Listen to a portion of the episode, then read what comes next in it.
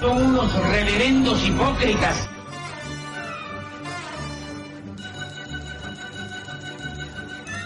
¿Por qué no suben a la tribuna a responderme si son tan hombrecitos? Tú te puedes reír, tú puedes decir lo que tú quieras, pero tú mientes.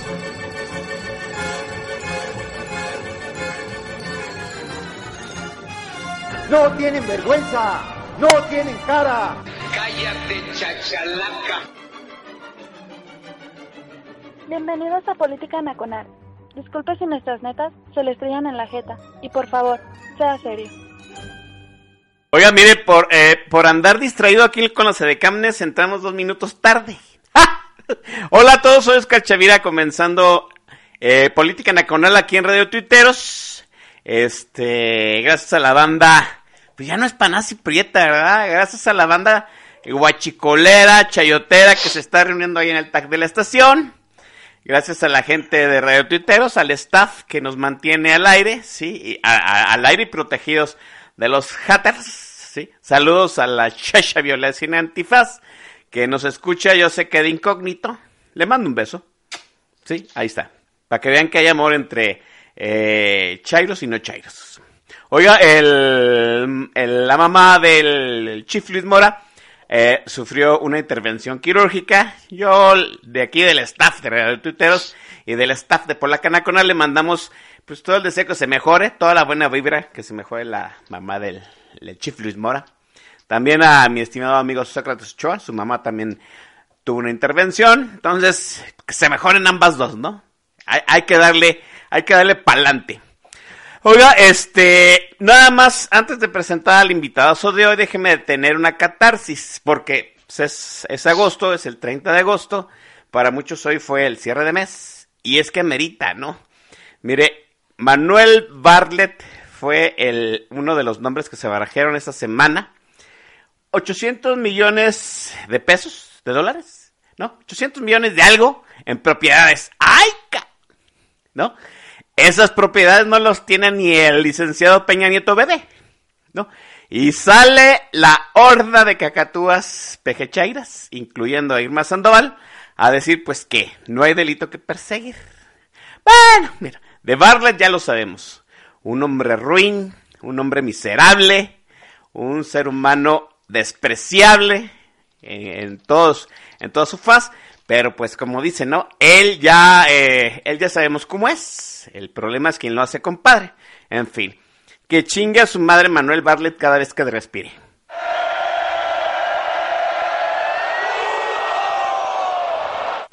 Bien, después de esta catarsis, la bienvenida al invitado especial, ya lo conocen. Está con nosotros el maestro Don Vix. Maestro, buenas noches. Muy buenas noches, hermano Oscar. Muy buenas noches a la gente que nos hace el favor de escucharnos aquí en Política Nacional. Siempre es un placer venir a darle la madre a la semana en este programa. Y pues bienvenidísimos. Este, traemos rating, qué bueno, eso me hace feliz. Este, vamos a tratar un tema que espero les sea de su agrado. Si hay por ahí entre el público gente que es adicta a Andrés López, el güey que cobra como presidente, le vamos a dar exactamente 15 segundos para que se retire o para que le baje el volumen, sí, porque vamos a empezar a, pe a pedrearle el rancho de pendejo. Y por supuesto que sus porristas van a salir raspados, Oscar. Con todo gusto y vamos a darle. Y van a salir raspados, maese, porque no es por presumir, pero se les dijo, se les advirtió, maese, y parece que, mire, una cosa sí les puedo decir, en los peores presagios que habíamos planteado aquí en Polaca Nacional, el maese de Vix y todos los invitados que estuvieron antes de la elección, dando las advertencias, todas y cada una se han cumplido. A, nosotros lo que nos, sor nos, sorprende, y en las charlas aquí backstage, si cuando ustedes están escuchando el playlist de Política Nacional, pues uno que está, ¿no? Jaiboleando, guachicoleando, por supuesto, eh, bebiendo este líquido espirituoso, pero también nos sorprende la rapidez con que se han cumplido las malas profecías de este gobierno maese. Una tras otra, el plan nefasto de Andrés López se está cumpliendo, maese.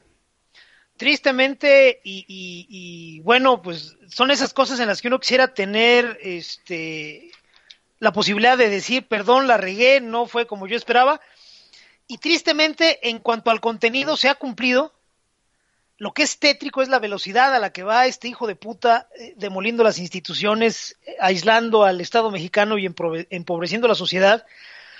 Lo que al chavismo le tomó 15 años, a López le ha llevado 8 meses, lo cual nos habla realmente del cerebro y las manos de intestino, de colon que tiene Andrés López y su capacidad eh, de depredar las instituciones del país.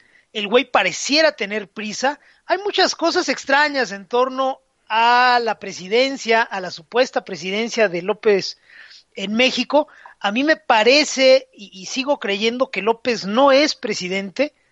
No puedo explicar por qué eh, lo puedo afirmar, no puedo explicar qué es si no es presidente, pero eh, si juntas eh, la velocidad de, destrucción que lleva, si juntas eso con su discurso, con algunas decisiones realmente difíciles de entender por parte suya, con la ausencia total de coherencia entre lo que dice que es su gobierno y lo que responde cuando se confronta con la realidad, a mí me parece que no solo estamos ante un tipo pues mentalmente insano, sino que también estamos ante un diseño institucional sui generis.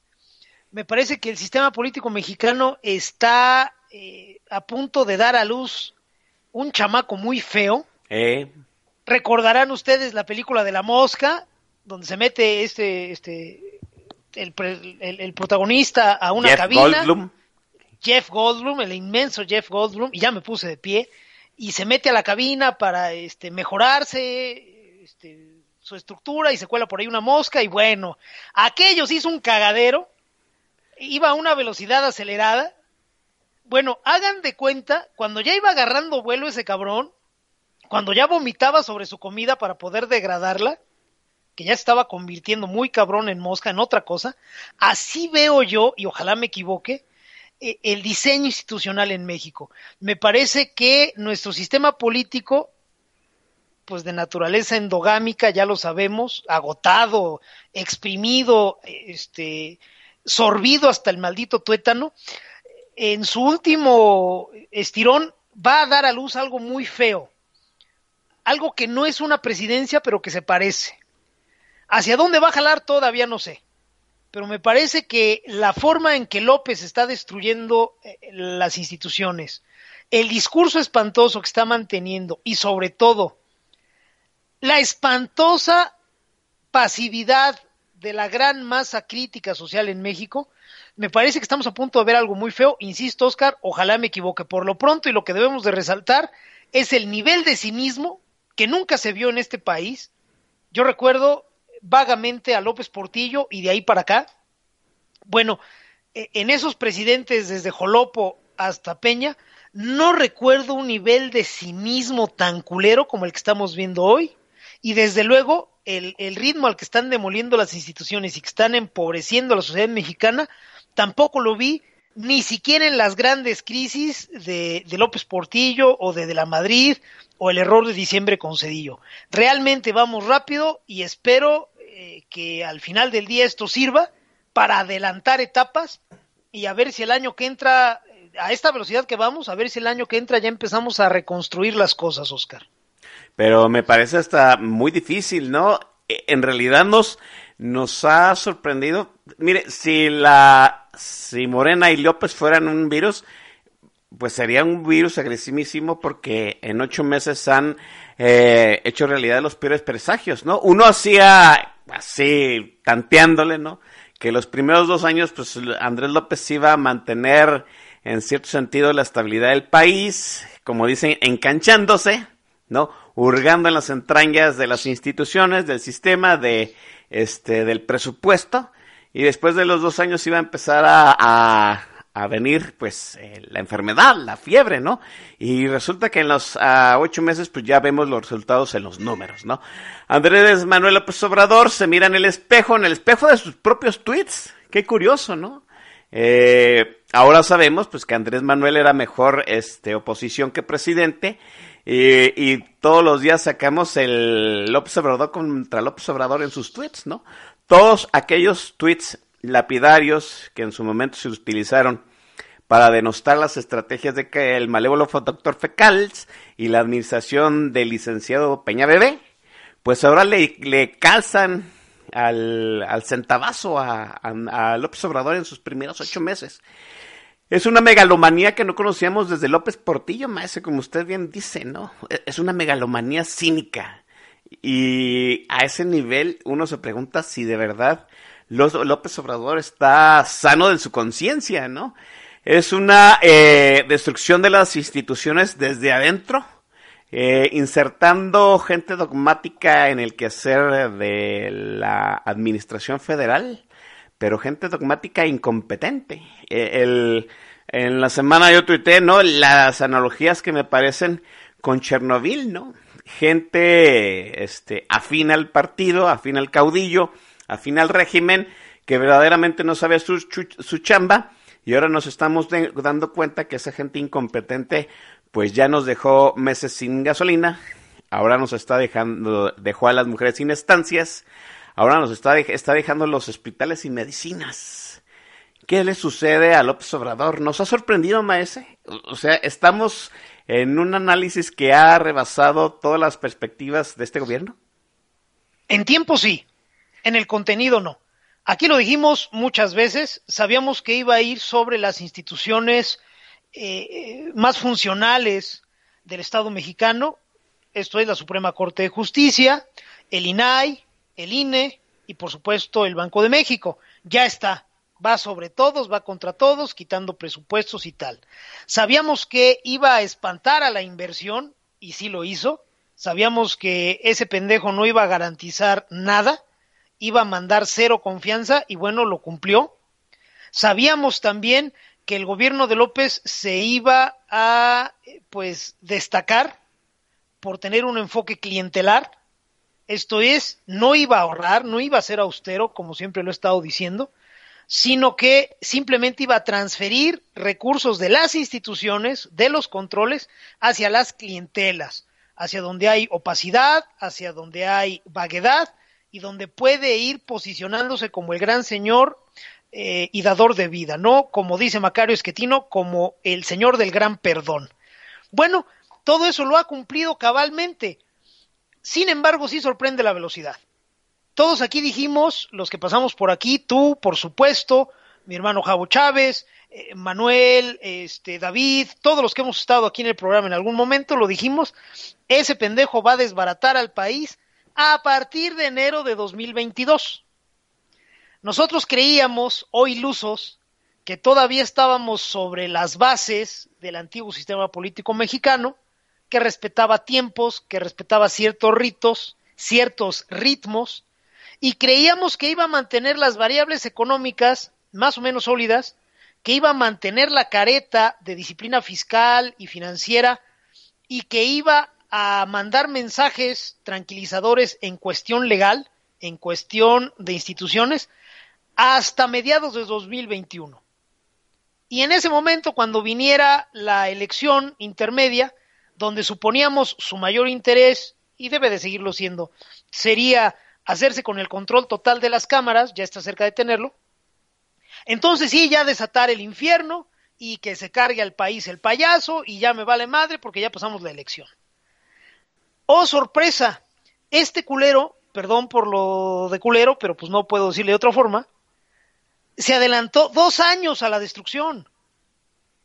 Esto es, arrancó como los grandes, y estoy siendo obviamente sarcástico, porque desde el primero de diciembre empezó a cagarla en forma fabulosa. Que si el nuevo aeropuerto internacional de la Ciudad de México se va a chingar a su madre, lo dijimos aquí, oye, el, nuevo aeropuerto, el de Texcoco, pues es el canario en la mina. Así es. Si ese canario se nos muere, todos los mineros, léase los inversionistas, se van a salir volando. Bueno, pues les valió madre, a chingar a su madre el aeropuerto y entonces toda la inversión se fue. Insisto, este, este buey se adelantó dos años a la destrucción que esperábamos, ¿no? No desató el infierno a partir del día siguiente a la elección intermedia del 21, sino que lo hizo apenas tomar posesión y para mediados de este año, para hace un par de meses, ya tenía al país en el hoyo y cavando todavía para abajo. Entonces sí sorprende la velocidad, debo de decirlo, sorprende el ritmo al que va este pendejo. Sin embargo, Oscar, me parece que en cuanto al contenido, pues le atinamos prácticamente a todo. Y es una pena. Y es una pena enorme porque, mire, yo leí un tuit y me parece, me solidarizo con ese tuit. Qué bueno hubiera sido que nosotros nos hubiéramos tragado las palabras, ¿no? Y que al país le fuera bien. Uno quiere que al país le, fuera, le vaya bien, pero pues las advertencias estaban dadas y eso que no se pudo saber, perdónenme ustedes, pero pues aquí estamos metidos en el hasta la mitad de las arenas movedizas de este gobierno y todavía y todavía apenas son ocho meses, ¿no? Andrés Manuel López Obrador va a presentar su primer informe, no en la Cámara, sí, sino en Palacio Nacional, como debe de ser. Es el día del presidente, pero es el segundo día del presidente porque él ya se arremangó, pues la fecha uh, cívica del primer domingo de julio, ¿no? El segundo día del presidente va a ser el domingo y que va a informar, pues seguir con la narrativa del caudillo, ¿no? El gobierno de ficción, el país feliz feliz, en donde los villanos pueden ser calmados desde eh, desde el atril de la mañanera, en donde el presidente no parece que comunica, ¿no? Parece que da sermones. Es, es extraño todo esto, Mese. Eh, no es un gobierno de izquierda, hasta los izquierdistas más férreos, hasta la gente que le hace los cuentos eh, chinos, que le hace los este los sketch al presidente ya se ya se ya se agotaron esa esta, esa tesis de que es un gobierno de izquierda ya nadie habla de eso absolutamente, pues porque el presidente, ya lo vimos, pues es más conservador que cualquier panista de Chihuahua, ¿no? Es una cosa extraña y, y lo que asusta más también es que pues nos tiene en shock, ¿no? No hay oposición, lo, la, este, los liberales, los críticos, los, este, la gente que en su momento estuvo vigilando el gobierno del malévolo doctor Fecals de eh, el licenciado Peña Bebé y que ahora fueron absorbidos por el sistema, pues están dando el, el que en su momento hizo este Carlos Fuente en Echeverrismo, ¿no? ¿Dónde están los intelectuales, maese? No hay voz discordante dentro de la 4T? No, no hay una sola en el sentido práctico. Discursivamente, con discursos muy jodidos, hay dos o tres eh, políticos panistas, al menos yo los que logro identificar son panistas, pero insisto, es, es, son discursos muy jodidos salvo el senador por mi estado, Mauricio Curi, que a veces tiene chispazos de, de lucidez. Eh, hay que decir que él también la mayoría del tiempo trae un discurso muy pendejo. Hay veces que por ahí da el campanazo y uno dice, oye, güey, sí, por aquí es, pero pues híjole, la cabra siempre tira pa'l monte y termina volviendo a sus lugares comunes.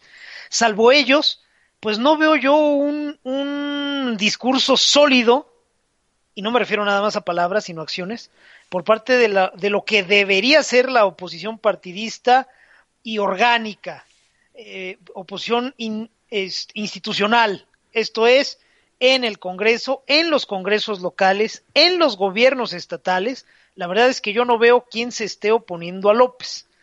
Sí estamos en shock, pero eh, somos pocos los que estamos en shock.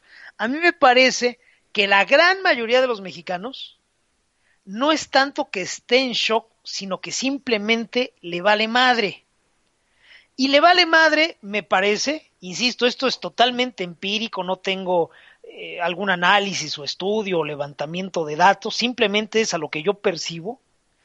Al chilazo, pues, eh, a lo que yo percibo me parece que ese valer madre entre la gente de lo que está sucediendo no es tanto una eh, malicia, no es tanto un control de la situación en el sentido de decir, pues a mí no me va a afectar, entonces pues que ruede el mundo, sino que es un me vale madre que nace desde la muy noble, auténtica y honesta estupidez de la masa social.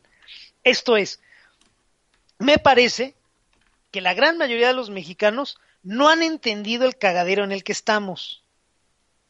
Me parece, y esto sería terrible y se confirma, que la gran mayoría de los mexicanos traen la idea, simple y sencillamente, pues de que López está eh, pues tratando de gobernar y que lo que se dice, ojo, lo que se dice en medios y lo que se dice en redes sociales es fruto de las naturales resistencias de los opositores. Así es.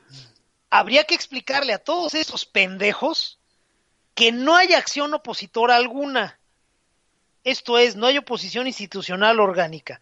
Y lo que estamos viendo simple y sencillamente son los resultados de los excesos de querer gobernar desde la visión caudillista de un cabrón al que le falta cerebro y huevos, para decirlo claramente.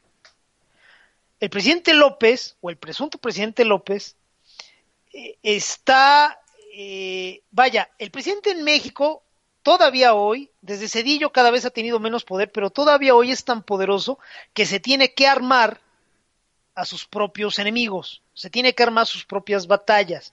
Todavía el presidente de México es tan poderoso que no puede surgir un rival de talla suficiente como para exigirlo. Exigirlo en serio, vaya, con acciones. Entonces el presidente se tiene que armar sus propias batallas. Y así lo hizo Echeverría, y así lo hizo López Portillo, y desde luego, eh, bueno, de la Madrid no tanto porque él se lo cargó el payaso entre crisis económica y el, y el sismo y Sí. cuanta madre, tú estaba muy ocupado. Pero también así lo hizo Salinas, quizá el más claro de todos.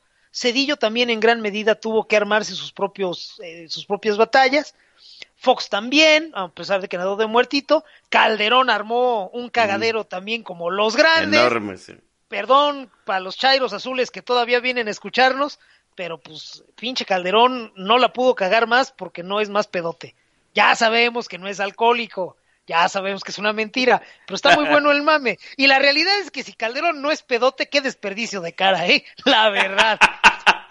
bueno, el punto es que todos los presidentes en México se tienen que eh, este, hacer box de, de sombra para darle juego a los grupos y para sí, ¿por qué no decirlo?, para autocontenerse.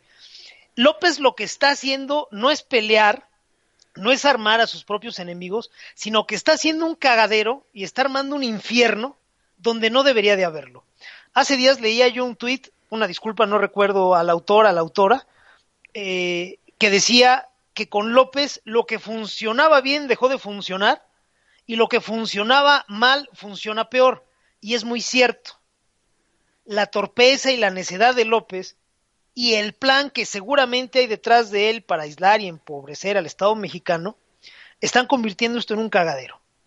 Yo no sé, insisto, hasta dónde nos va a durar el shock, y lo estoy entrecomillando, porque los que estamos en shock somos muy pocos. E- Es una, es Es una cierto. minoría pensante que sí está sorprendida por el- la rapidez del cagadero y sus alcances, pero eh, este, pues no alcanza a incidir en, para decirlo en términos de los clásicos, en el devenir nacional, pues porque la masa crítica está eh, pues en un plan ausente. Sí, está pasando, sí, por ahí me dijeron que no hay medicinas, sí, por ahí me dijeron que se va a acabar el seguro popular, sí, los viejitos que conozco no han recibido su lana, pero pues este, pues han de ser mentiras. O sea, han de ser los malos que no dejan gobernar a López. No mamen. Sí sería importante que hiciéramos ya un este pues un esfuerzo, los que ya alcanzamos a ver hasta dónde llega la basura en este momento a la sociedad mexicana, pues sí sería bueno hacer un esfuerzo mucho más grande de informar a Juanito Town, al pueblo bueno, de hasta dónde le están metiendo este el you know para que ya se empiece a mover porque si no pues al 21 vamos a llegar y ya no va a haber país y ya no va a haber instituciones a través de las cuales elegir. Me refiero a instituciones leales, reales, eh, operativamente eh, existentes. Los membretes siempre van a existir. Lo que a mí me preocupa es que a este nivel, y si no somos más mexicanos los que empezamos a oponernos por las vías legales y discursivas al presidente Andrés López, para cuando llegue el 21 vamos a tener puro cascarón y aunque queramos, como muchos chairos azules se aferran a la fecha de, de la elección del 21, aunque queramos incidir a través del voto, ya ni el pinche papelito va a servir, Oscar. Y entonces sí vamos a tener una muy mala noticia. Sí, sí, sí, porque esta, esto es una descomposición enorme, organizada, y no hay manera de contenerlo, ¿no? E, es, es como cuando se le viene una hemorragia enorme, ¿sí? Y no hay por dónde empezar a tapar agujeros. Y, eso es lo, lo, que, lo que sorprende enormemente, ¿sí? Es un Estado debilitado, es un gobierno central, y todo está armado nuevamente para la presidencia imperial, pero una presidencia imperial modificada, ¿no? Esto no lo habíamos visto en desde que el general Calles dijo, pues hay que fundar un partido, muchachos, y dejémonos de, estarnos chingando. Esto es otra cosa. Yo creo que hay que empezar a borrar todo lo que teníamos por convencionalismos del sistema político y empezar a ver cómo vamos a contener la pus que está emanando de la 4T. Pero mientras viene el playlist de Polaca Nacional y es, eh, pues yo estoy, mire, maniatado porque me obliga el, con, el contrato de exclusividad del maese Don Vix. Es todo, soy yo el micrófono, maese. Muchísimas gracias, Oscar. Vamos a presentar en esta oportunidad, pues como siempre sucede, música de gran manufactura, música que pues está muy bien hecha, que influyó en México en su momento. Ah, sí, eso sí que sigue marcando pauta generación tras generación y por supuesto letras que son poesía pura. Vamos a recordar, ahora que estamos regresando en México a, épocas de crisis y pues eh, fundamentalmente que estamos regresando a los 80, vamos a recordar a un grupo pop juvenil femenino que le puso un chingazo al mercado mexicano y después brincó a otros.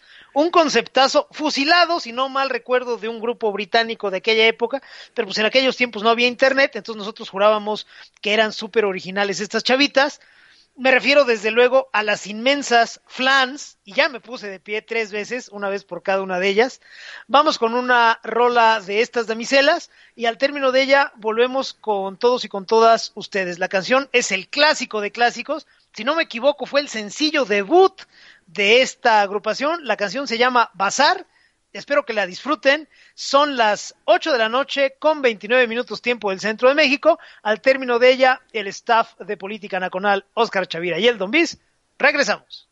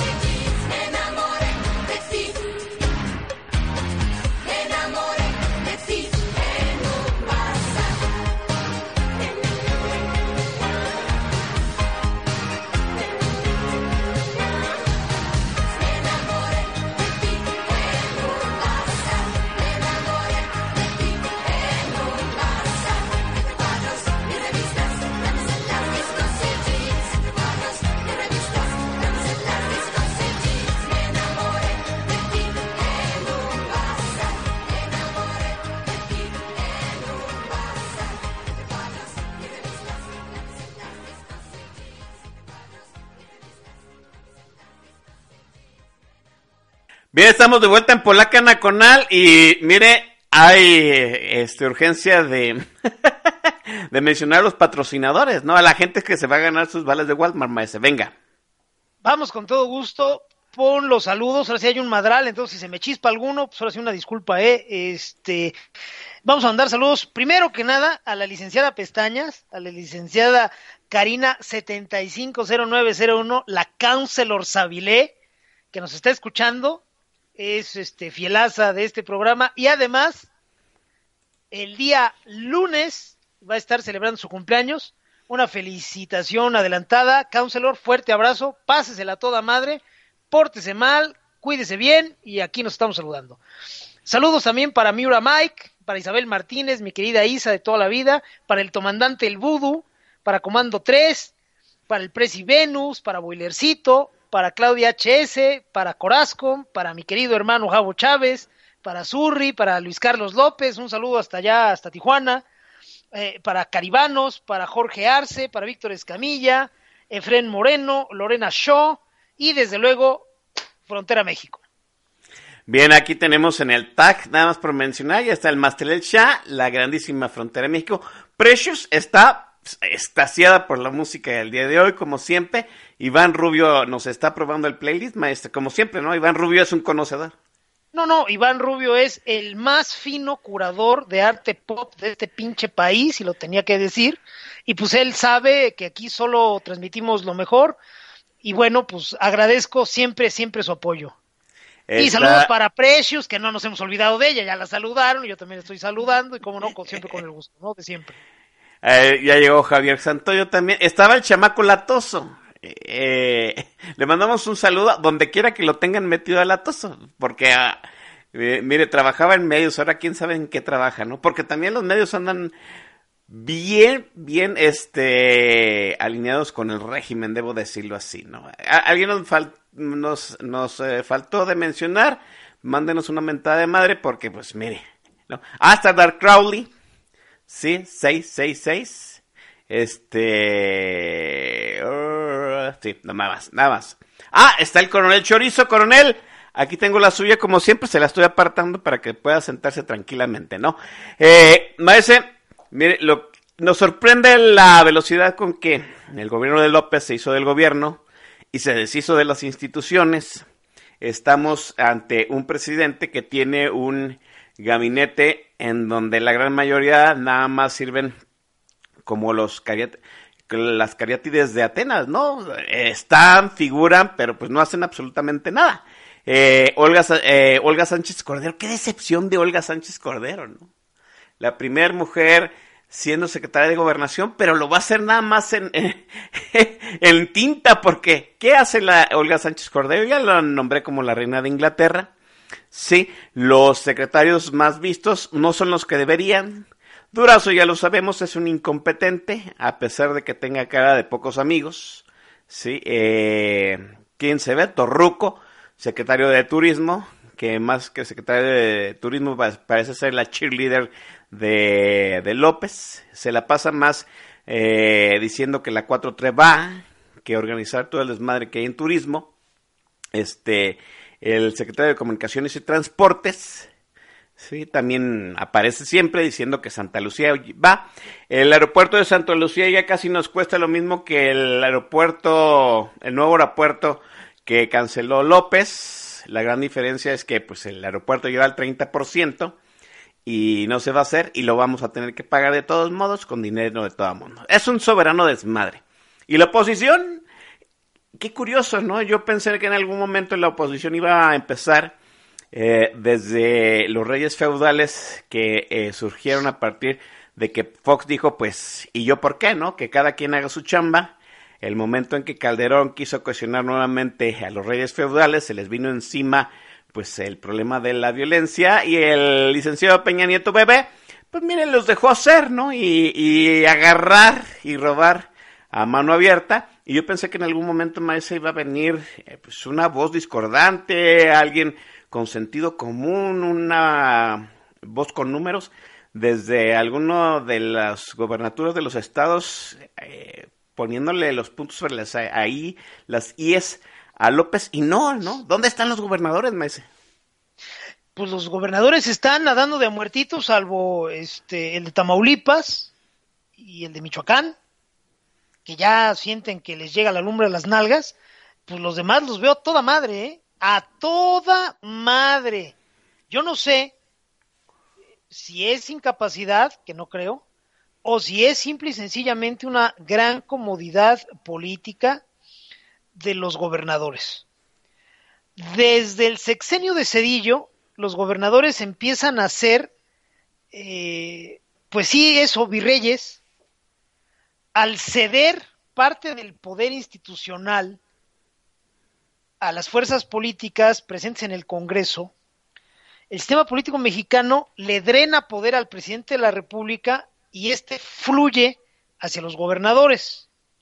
Si antes los gobernadores eran en mayor o menor medida eh, soldados del señor presidente, obviamente gente con arraigo y gente con historia en su propio estado, pero al final del día, al menos, al menos debía de tener una palomita junto a su nombre en la lista del señor presidente para ser gobernador. Y a partir de ahí había un acuerdo de sí, vamos a hacer muchas cosas, pero en el momento en que el señor presidente nos diga A o B, vamos a, a, actuar en ese sentido. Eso empieza a cambiar con Cedillo, y francamente se va al diablo con Fox, al grado de que ya para cuando llega Calderón, en este país los virreicitos que tenemos por gobernadores están totalmente empoderados, en plan pendenciero. Eh, Fox y un poco todavía le tocó a Calderón, pues compraron sus favores con los excedentes petroleros Así para es. quienes siempre preguntan, oye, y los excedentes petroleros en la época panista, se las mamaron los gobernadores, hijos míos. Pónganse a leer, pónganse a investigar. Esos que se imaginan que Fox iba sacando barriles de petróleo o costales de dólares por los excedentes petroleros, pues no mamen, pónganse a investigar tantito y crezcan porque los excedentes petroleros se los chuparon los gobernadores. déjeme decir, déjeme hacer un comentario. E, eso de los excedentes petroleros lo creó el, mal, el doctor Cedilleus. Una sí. parte de los excedentes se iba, sí, a, la, a las arcas, eh, a las arcas estatales, y otra parte de los excedentes petroleros estaba para el fondo de contingencias económicas. Y adivinen, adivinen quién va a tocar el fondo de contingencias económicas.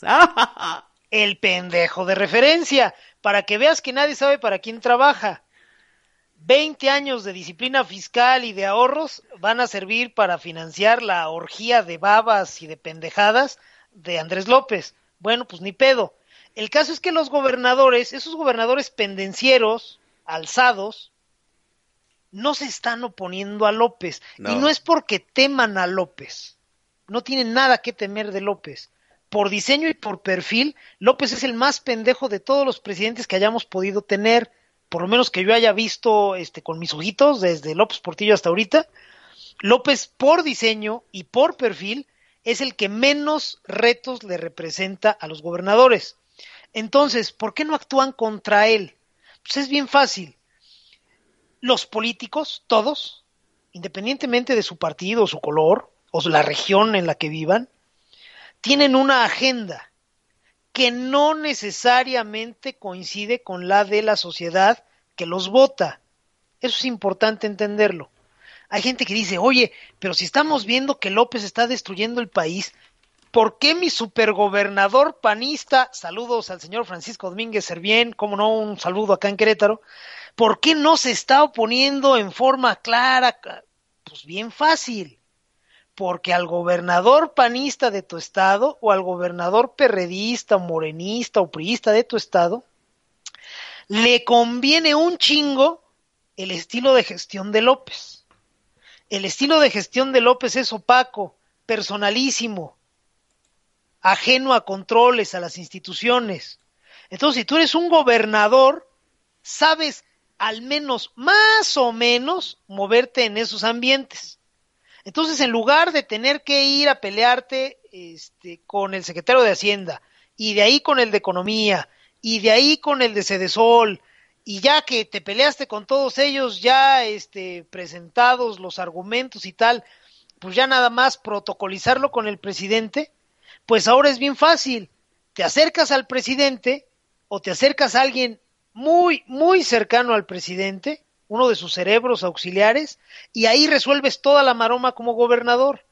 Ya no tienes que argumentar, ya no tienes que llevar números, ya no tienes que haber arrastrado el lápiz, y lo más importante, ya no tienes que mostrar controles para los recursos que vas a bajar de acuerdo a la chocante jerga que utilizan los políticos, ¿no? Voy a ir a gestionar los recursos y los vamos a bajar.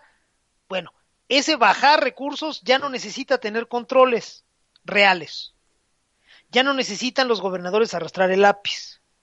A partir de hoy, lo que quiera hacer el gobernador se resuelve en un solo boleto. Ya sea que López lo reciba o ya sea que lo reciba alguien muy, muy cercano a López Ojo, no Doña Florero, Doña Florero no sirve ni para chingar a su madre, entonces olvídense el, de la Secretaría de Gobernación como interlocutor válido. Los gobernadores van a empezar a acercarse al asesor jurídico de la presidencia, Julio Scherer, van a empezar a acercarse a este señor, no recuerdo su nombre, que era el encargado de las redes del Movimiento de Regeneración Nacional de López Obrador. Esos son los hombres de más confianza de López, son sus cerebros auxiliares y es con los que van a tener que ponerse de acuerdo los gobernadores. Esto es, los gobernadores están muy cómodos, hasta donde yo los veo, con el estilo de gestión de López, con lo que plantea López. Visto así, ¿en algún momento los gobernadores se van a poner pendejos y le van a decir a López hasta aquí? No. De verdad, no va a suceder. Vamos a ver esfuerzos tangenciales, paralelos, para blindar a las regiones de los peores efectos, sobre todo los económicos, del discurso López Obradorista. Tenemos por ahí con Coparmex, me parece, como, como eh, agente vinculante, a seis o siete gobernadores, el de Guanajuato, el de Querétaro, el de Aguascalientes, el de Jalisco y por ahí algún otro, que están queriendo formar un bloque, eh, pues que garantice la inversión, que mantenga el ritmo de crecimiento derivado del TLC a pesar de las cagadas de López. Eso está muy bien y qué bueno que está sucediendo, pero eso no es confrontarse con López. Eso es, en el mejor de los casos, pues tratar de, darle capotazos al toro, de, de sacarle la vuelta, mientras por otro lado se arreglan ciertas cosas. Esa no va a ser oposición. Esos son esfuerzos, insisto, sesgados, tangenciales, alternos, paralelos, a la destrucción de López. No es una oposición, no es una pared, no es una barda a los excesos de López. Es más bien un esfuerzo por darle la vuelta. Insisto, qué bueno que lo están haciendo, pero que nadie crea que eso es oposición. Eso no es oposición, ni siquiera en el discurso. Entonces, para las personas que en algún momento consideraban que la oposición formal, orgánica, institucional, podía venir de nuestros virreicitos, olvídenlo. El de Tamaulipas y el de Michoacán ya le están tosiendo en la cara a López, simple y sencillamente porque ya no la ven llegar. Ya tuvieron que salir a medios a decir, oigan, yo me quiero entrevistar con el presidente, pero el presidente no me recibe. Y al mismo tiempo la gente que está mandando me está jugando las contras en mi región. Que por otro lado no es otra cosa que el estilo Echeverría de gobernar. Así es. Mandas emisarios a los estados a desestabilizar, a joder, a increpar, a repartir dinero para moverle el tapete al gobernador en turno, es algo que ya vimos, es algo que ya vivimos. Entonces, pues los que ya están sintiendo ese rigor, Michoacán y Tamaulipas, pues sí están sacando las uñas, pero es coyuntural. No hay una oposición de diseño ante los desmanes de López. Y pues así está cabrón, Oscar. Si hay alguien creyendo que desde el Congreso va a haber una oposición real, pues para nada. Lo hemos visto por una cosa o por otra, Morena ha podido pasar cuanta ley ha querido este, presentar al Pleno. Todas. La ley antilavado, que va contra la Constitución, pues ya pasó. ¿Qué salieron a alegar los senadores y diputados de oposición? Que los chamaquearon. Chinguen a su madre de todo corazón. Si viniera un niño de secundaria, medianamente alfabetizado, y me dijera, oiga, ese cabrón de Monreal y ese cabrón de Batres me chamaquearon, bueno, cabrón, se la creo, pero por supuesto, vente, mano, mira, yo te voy a explicar cómo es el pedo, mira, pa, pa, pa, pa. Pero que nos vengan güeyes de 50, 60 años, que llevan 5, 10, 15, 20 años en la política, a querer mamar rifle con que es que Morena nos chamaqueó, nos dijo que iba a hacer una cosa y resultó otra. Ahora vamos a dar la oposición este, interponiendo un recurso ante la Suprema Corte. Dejen de hacerse pendejos, señores de oposición, de verdad. La batalla de ustedes es en el maldito Congreso. Por eso cobran como legisladores. Dejen en paz a la Suprema Corte de Justicia. Ahí acudiremos las organizaciones no gubernamentales y los ciudadanos. Pero no escurran el bulto, no pateen el balón hacia adelante de sus omisiones en el legislativo. Ay, pues que arregle el cagadero el, el judicial. Pues no sean cabrones. Entonces, Oscar, tampoco la oposición claramente va a venir del Congreso. Entonces tú me puedes decir, oye, ¿dónde va a venir? Bueno, pues va a tener que ser de la sociedad. Eh, la Suprema Corte de Justicia de la Nación. ¿El último reducto, ese? Sí, yo creo que sí. Porque Banco de México, INAI, INE, desde luego que son importantes valladares, discursivos. Los números le duelen mucho a los demagogos como Oh, López. sí. Entonces, si hay algo que los molesta, son esos, son esos este, números incontestables eh, que han significado siempre lo mismo, el uno siempre es uno, el dos siempre es dos, y los pones en cierto orden y en cierto contexto significan cosas. Y eso le molesta mucho a los demagogos. Entonces, IFE, perdón, INE, INAI, Banco de México, desde luego que son valladares contra el populismo. Pero si vamos a hablar del último reducto, contra la demagogia, contra las pendejadas absurdas del presidente, pues esa es la Suprema Corte de Justicia. Haciendo un paralelismo, así sucedió en el inicio de Trump en los Estados Unidos y así continúa siendo. El último reducto donde se detienen los delirios del pendejo de Donald Trump es la Suprema Corte de los Estados Unidos. Bueno, en México me parece que tenemos un caso similar. Tenemos una Suprema Corte que funciona, que todavía es independiente y sin duda es de los órganos eh, del Estado mexicano eh, realmente autónomos el que mayor poder decisorio tiene. La tenemos que cuidar como a la niña de los ojos, también tenemos que cuidar a Banco de México, tenemos que cuidar al INE, tenemos que cuidar al INAI, a la Comisión Nacional de Derechos Humanos, son nuestras herramientas esenciales, Oscar, y desde luego que ahí es donde se van a dar las batallas más importantes.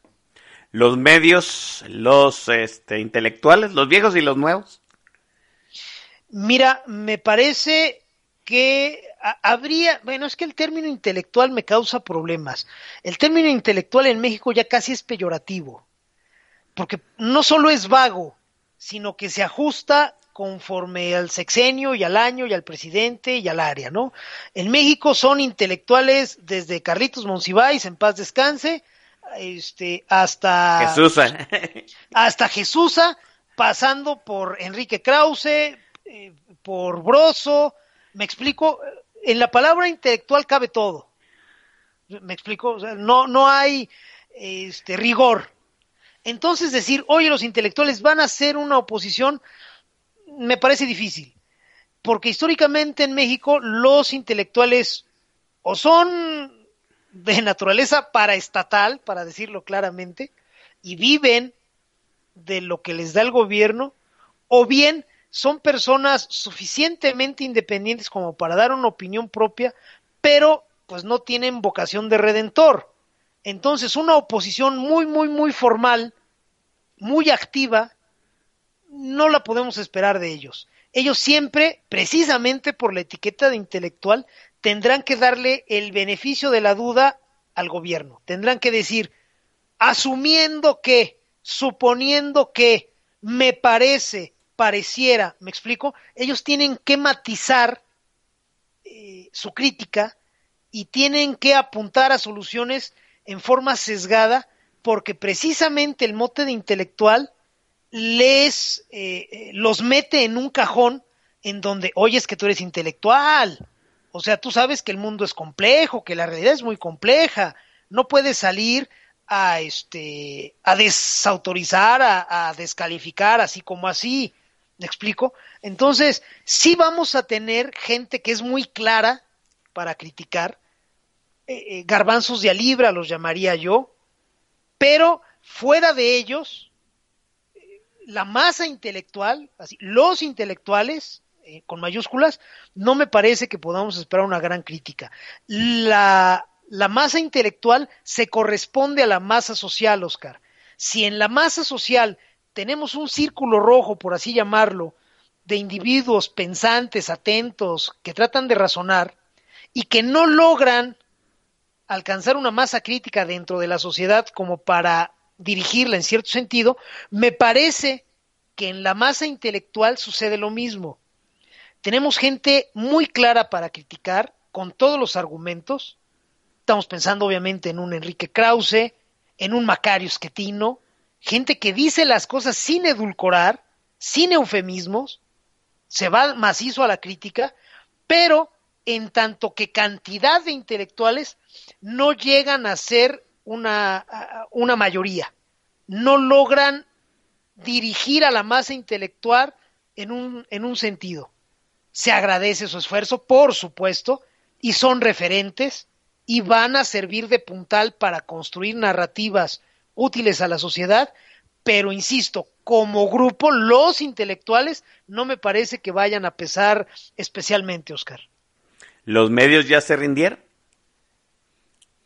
Híjole, este, me parece que la gran mayoría sí y a otros los van a tronar. Las televisoras, pues hace, hace mucho que no son lo que solían ser. Eh, Televisa está quebrada, no tiene dinero para ni madre. TV Azteca pertenece al grupo Salinas y ya sabemos que la lana de ahí viene de Electra y de los abonos chiquitos, ¿no? La televisión, si tú ves TV Azteca, pues el 60-70% de sus anuncios son de las propias empresas del grupo Salinas. Entonces, como televisora, como tal, la verdad es que es bien vulnerable. Ahora, te vas a los periódicos, híjole, salvo el financiero, salvo Grupo Reforma y algún otro que se me esté escapando en este momento, no tenemos muchos referentes. ¿Procesa? Y Proceso es un caso aparte. Proceso vive de criticar al gobierno, por supuesto, desde siempre, desde su fundación.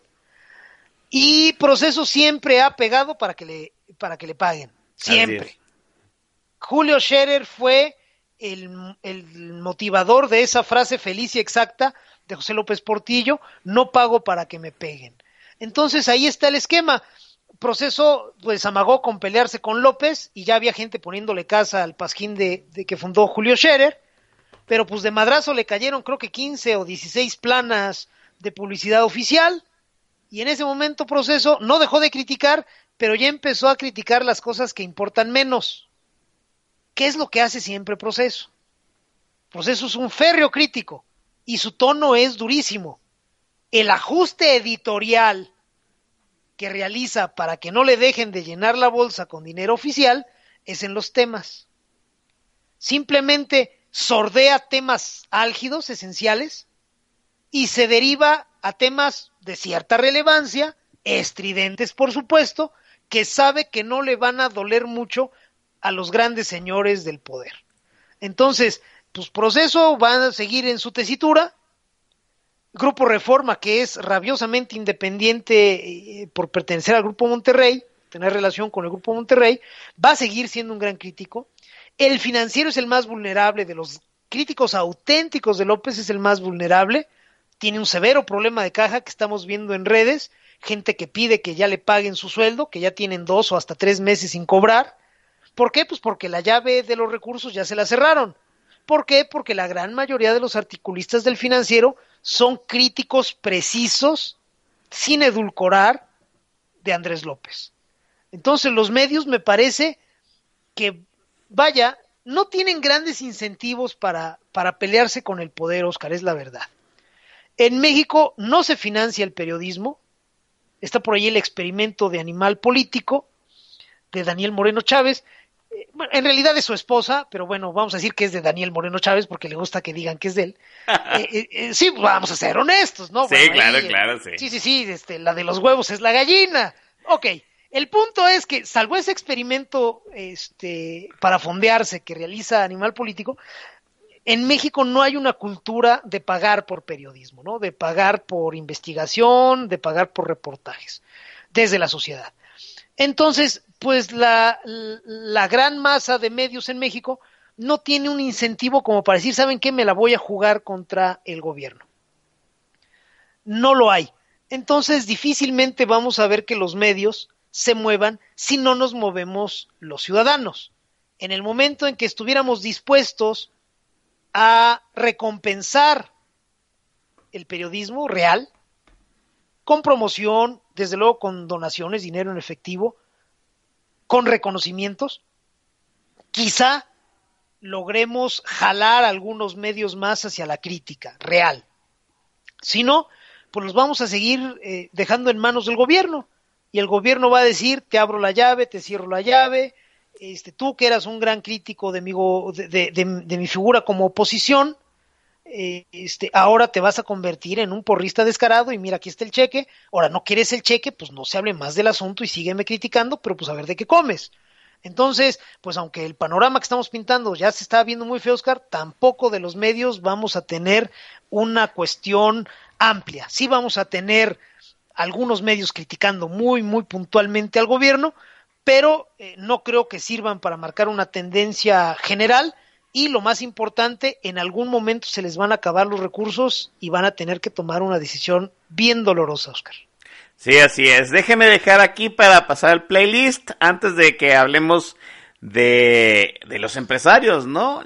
Esta semana vimos pues a Carlos Slim en la mañanera, cosa que jamás, yo, yo jamás pensé llegar a ver a Carlos Slim haciendo en el show del, del presidente López, ¿no?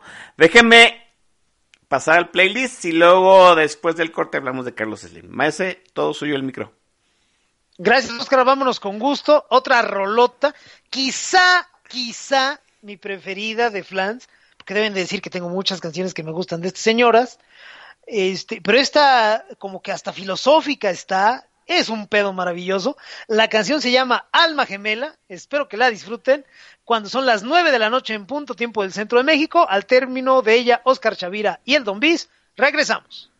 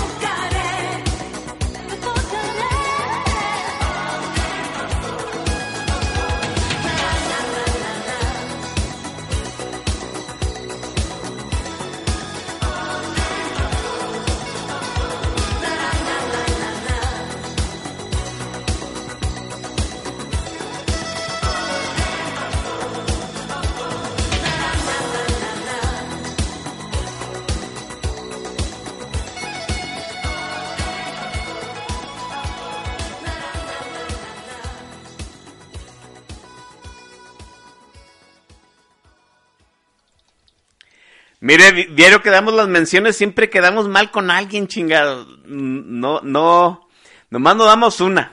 Ahora nos quedó debiendo la mención de Casita desde Torontepec, que, que en algún momento de la historia de Radio Tuiteros fue compañera locutora. Ella, ella empezaba la chinga del viernes y luego seguimos nosotros. Un, un abrazote hasta Torontepec, Torontepec a la maestra Casita Maese. Un saludo a mi querida casita, cómo no, hay un montón de gente que por ahí se nos chispó. Este, saludos también para este el mercenario, un tuitero de abolengo, para pluviofilia, pluviofifilia, perdón, es que esa palabra me saca roncha, es una disculpota, pero es pluviofifilia, y para el rey Juan Carlos, cómo no, este, saludos a todos. Dice Fran Romero que cómo puede ser tan pulcro en su análisis político y tan rústico, tan rústico en su gusto musical, más. No, bueno, yo no sé en qué eh, realidad alterna nos está escuchando don Efren Romero. La realidad es que si hay algo que se corresponde a un análisis riguroso y serio, pues es la música de Flans. O sea, yo no veo en qué momento se contraponen. Y estoy siendo muy honesto, ¿eh? Eh, la- las notas de Flans y sus letras eran totalmente cuidadosas, idóneas para el momento. Alma gemela, por favor. ¿Quién se puede quejar de alma gemela? casi, casi te ves así en la montaña con el aire en la cara y diciendo, ¿sabes qué? Yo sé que estás ahí, mamacita, morena, nalgona, y te voy a encontrar. ¿Te das cuenta? Alma gemela es una cosa maravillosa. Entonces, no me parece que se contraponga a un análisis serio, Oscar. Sí, sí, yo creo que están mamando de más, la verdad, ¿no? Se están poniendo muy puristas, la verdad. Maese, en la mañanera de hace algunos días, pues ya sabe usted, empieza eh, eh, el presidente López a hacer su narrativa de ficción, su, demago, su verborrea demagógica, y de un de repente sale el ingeniero, ¿sí? Al señor que le echaron para atrás su aeropuerto, a muy señor de, pues, de la minoría rapaz, ¿no? Él era el hombre de la minoría rapaz, de la mafia en el poder, ¿no? Uno dice mafia en el poder y piensa en el presidente, ¿no? Pero si alguien fue el jefe de la, de la mafia en el poder, de la minoría rapaz, sí, pues fue Carlos Slim. El empresariado ya se le cuadró al presidente, maese. Pues me parece eh, una situación análoga a la de los gobernadores. Los grandes capitales en este país, a pesar del TLC, siguen encontrando en eh, la inversión en infraestructura del gobierno federal una forma muy cómoda de hacer billetes. Vaya, eh, no es que haya otras que no haya otras opciones, sí las hay, pero que le ganen comodidad a gestionar negocios con el gobierno federal, no, no le gana en comodidad. Entonces, pues sí, el ingeniero Slim acudió a la mañanera a lavarle la cara a López, a validarlo, y obviamente a sacar tres o cuatro veces eh, más réditos de lo que él fue a invertirle. El eh, ingeniero Slim, pues es un tipo que sabe hacer jugadas de tres bandas, ¿no? Su presencia en la mañanera eh, obedeció a más de una razón. El ingeniero Slim fue primero a que se sancionara con todos los eh, ritos el acuerdo al que habían llegado el gobierno federal y las gaceras. Primero lo primero. Ya llegamos a un acuerdo donde pues, todo mundo se dio cuenta, también el gobierno federal, que hicieron un mal negocio desde Los Pinos, bueno, desde Palacio Nacional, y pues vamos a acabar pagando más los mexicanos que consumimos gas gracias a ese acuerdo.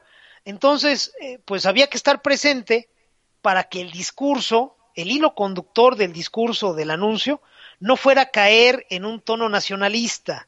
Sabemos que el director de CFE, el siniestro Manuel Bartlett Díaz, es un tipo de un nacionalismo exacerbado, rancio, estúpido. Perdón por el, el, pleonasmo, pero sí todavía dentro de los estúpidos nacionalismos, el de la gente como Bartlett es aún más estúpido. Entonces había que estar ahí presentes para que en ningún momento López fuera a ceder a la presión de, de Bartlett de enderezar un, un discurso nacionalista. Doblamos a los empresarios, el gas es para los mexicanos, los gasoductos son para los mexicanos y viva México, señores. No, había que evitar eso y por eso estuvo Slim. Y por eso el discurso fue el del ahorro. ¿Cuál ahorro? Pura madre que haya ahorro. Pero los que vamos a poner los billetes, pues somos los que no podemos quejarnos, ¿no? Bueno, Slim también fue a la mañanera a acreditarse como líder de los empresarios. Esto es, sí, aquí estamos representantes de todas las compañías constructoras de los gasoductos, pero aquí el mero chingón es su servidor. Todos estos indios que ven me vienen siguiendo a mí. Si yo no hubiera venido, estos no estarían. Entonces vamos dejándolo claro. Tercer motivo por el que el ingeniero Slim estuvo en la mañanera, nulificar a Bartlett no solo en la cuestión del discurso, sino señalarlo como un cabrón que no sirve para nada, que no pinta para nada, que nadie consulta. Y lo consiguió. En toda su intervención, solo una vez mencionó eh, o aludió Carlos Slim a Manuel Barlet, no fue por su apellido y además le cambió el cargo. Con desdén dijo, aquí el director de Pemex y siguió no estaba el director de Pemex ahí en las sillas, el que estaba era Bartlett, al que estaba señalando Slim era Bartlett, y con ese desdén lo trató. Ni siquiera sé quién chingados eres. No sirves para nada, no vales nada, y aquí la voz que vale es la mía. Y tengo de maestro de ceremonias al presidente de la República, que es tu patrón. Entonces, pues a eso fue también Slim, ¿no?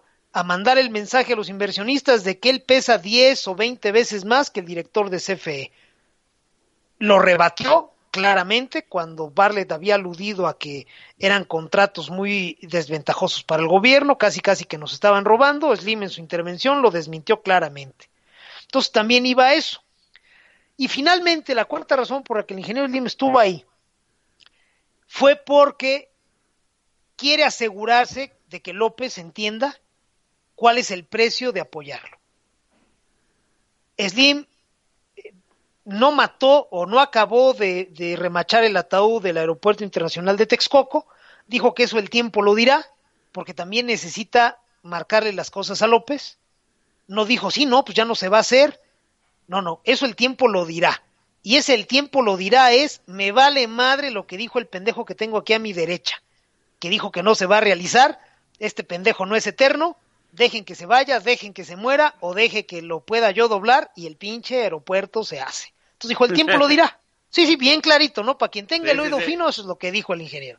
Pero también, eh, a cambio de aventarse la puntada de que si no crecemos este año no hay problema, ingeniero Slim, usted y yo sabemos que si hay problema, no mame. Pero lo que le fue a cambiar por ese espaldarazo a López fue, hay 1.600 proyectos de infraestructura.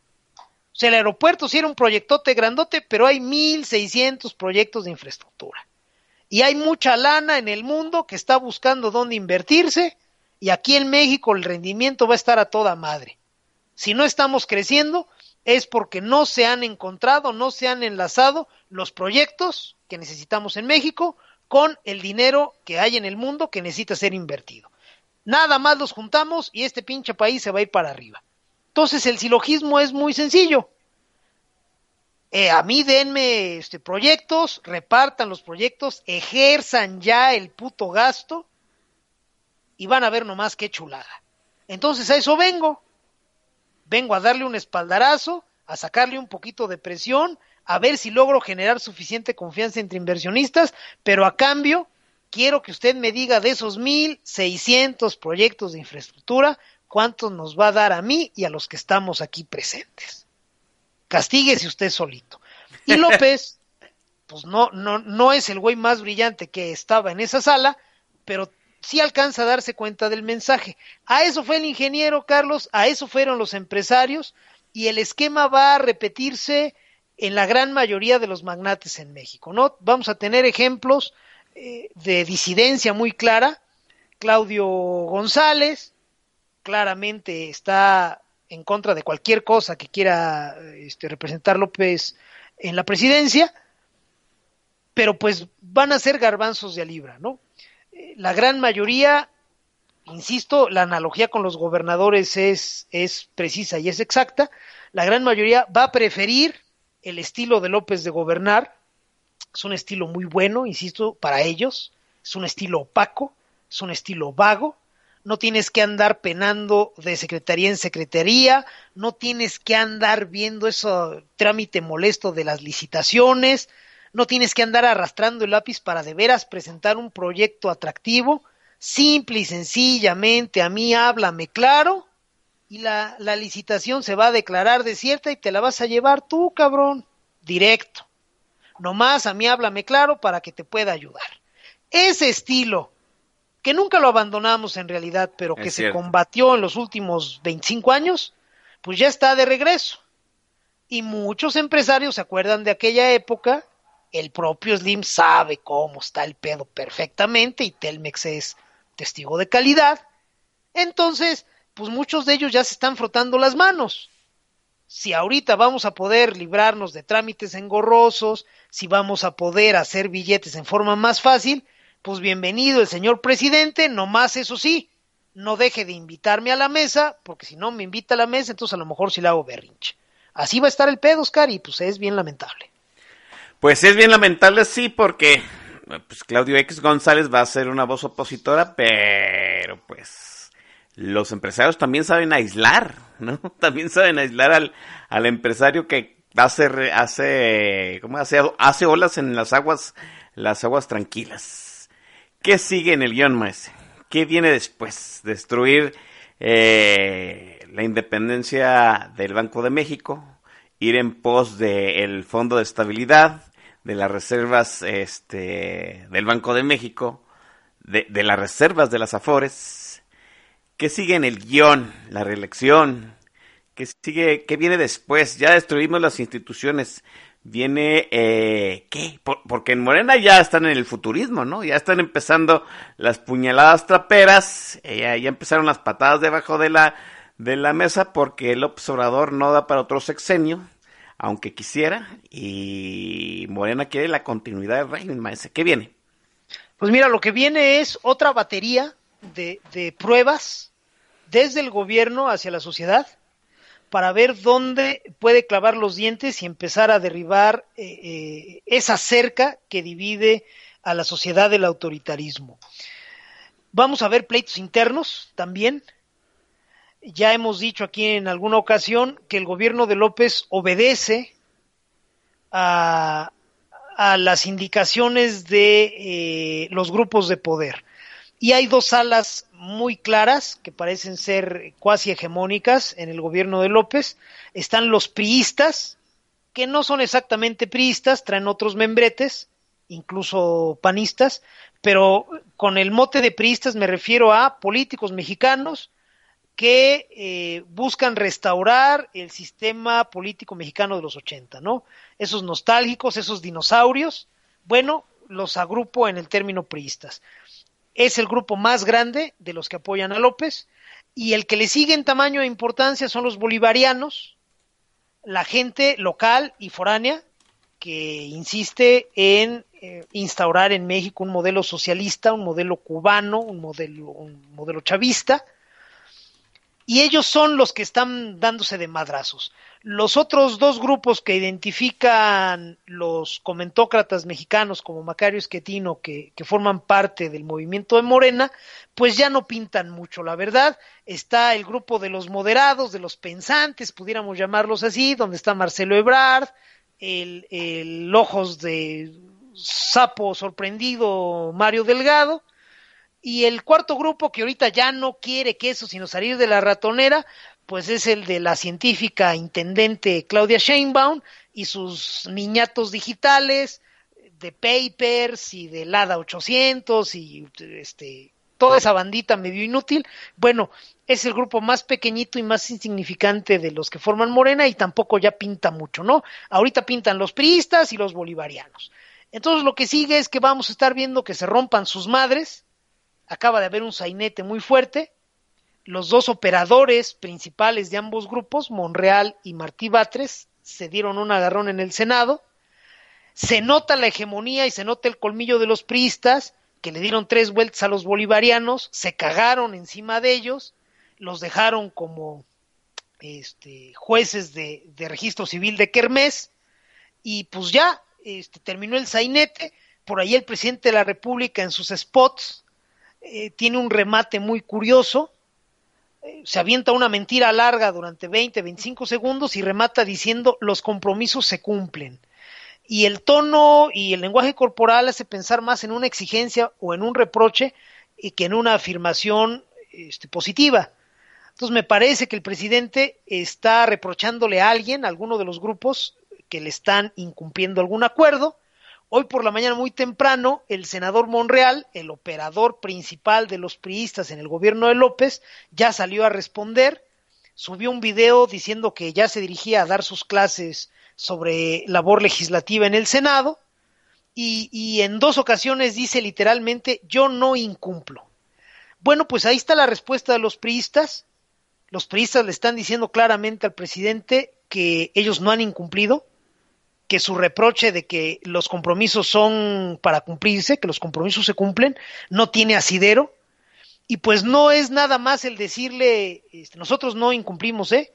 El, el metamensaje es, si hay algo que no le guste, señor presidente, pues arrégleselas y, y, si no encuentra usted forma de arreglárselas, pues vaya a chingar a su madre, con todo respeto, porque nosotros no hemos incumplido ningún compromiso, entonces este, lo que usted tenga por reprochar o por inconformarse, pues vaya a decírselo a la más vieja de su casa, con nosotros no es, y aquí no va a pasar, y hágase bolas.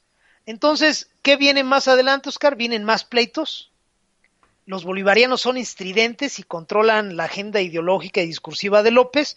Los priistas son eh, muy discretos, la gran mayoría de ellos son gente muy discreta, son talacheros, son fontaneros de la política, son güeyes también muy siniestros, entonces hay que llevársela con mucho cuidado con ellos, y son personas que hacen la labor legal, la labor legislativa, lo que eh, permite traducir los delirios de López en cosas operativas, lo realiza el grupo priista, ¿no? Y ahí, re, ahí radica su poder.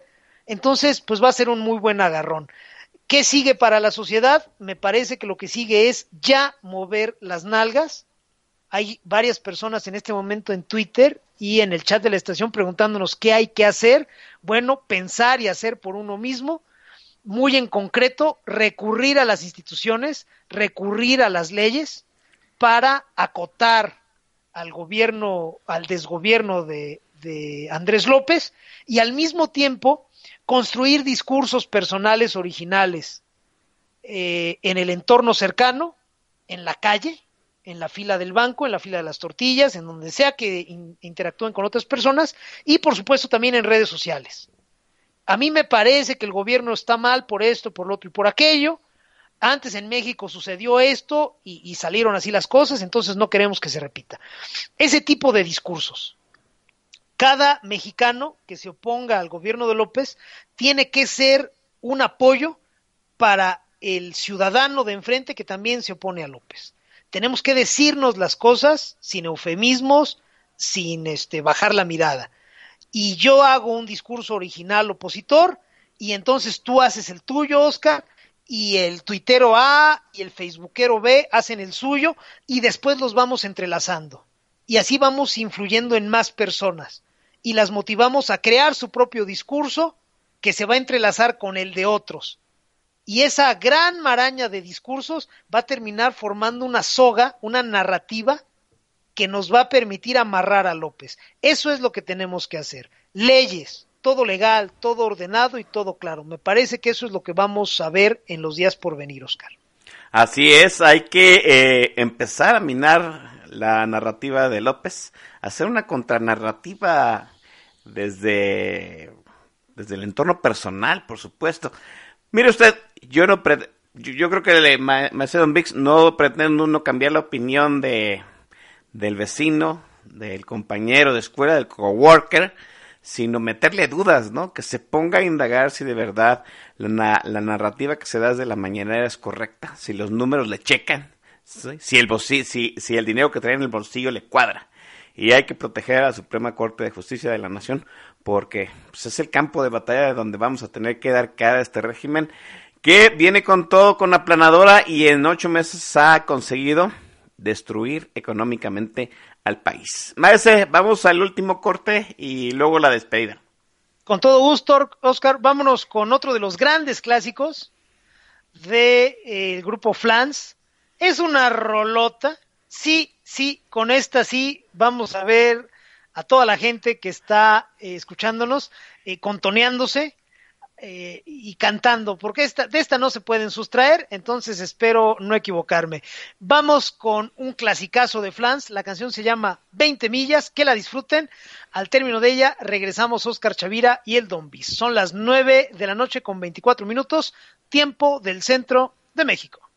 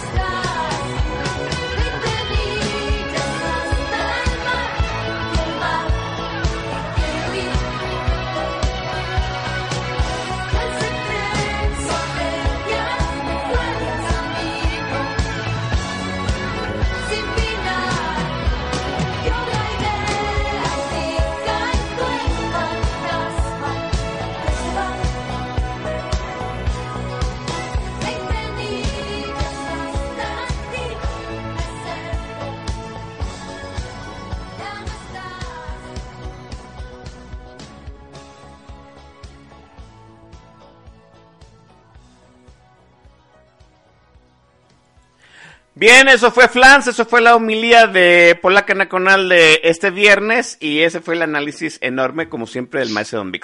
Maese, ya sabe usted, oreja, rabos y paseillo sobre hombros. Gracias a usted, maese. No, hombre, canijo, muchas gracias a ti, Oscar. De verdad, siempre lo digo y, y siempre lo voy a decir. Yo me divierto un madral y aprendo el doble cuando vengo aquí. Gracias por invitarme, gracias a la gente que nos ha hecho favor de escucharnos a través de Radio Tuiteros, gracias de verdad a quienes han este, chacoteado con nosotros en el tag de la estación y desde luego también por Twitter. Gracias de verdad, descansen, pásenla toda madre, no se me desanimen. México es más grande que el pendejo que tenemos a cargo No, ahorita. sí, claro. Es importante que, que no decaiga ese ánimo. Cuídense mucho y tengan un gran, pero gran fin de semana. Gracias, Oscar. Vámonos a ver a papá ganarle al Atlas, maese. normal, esos güeyes es este de cajón, entonces ahorita papá nuevamente despliega sus alas y ya le quita el liderato a esos gallitos que andan, que andan muy crecidos, Oscar. Así es, vámonos señoras y señores, gracias a toda la gente que estuvo eh, dándonos coscorrones en Twitter, a la gente que nos mentó la madre, a los chairos que amablemente nos saludaron, a la fanaticada eh, walmartista de, de aquí del tag de la estación, ya saben ustedes quiénes son, hubo un chingo, no voy a mencionarlos a todos para que no me falte ninguno y luego me anden este, diciendo, pues no me dijiste nada, pero pues ya saben que los amamos a todos. Bájale dos rayitas al estrés, es fin de semana, de quincena, cuídense.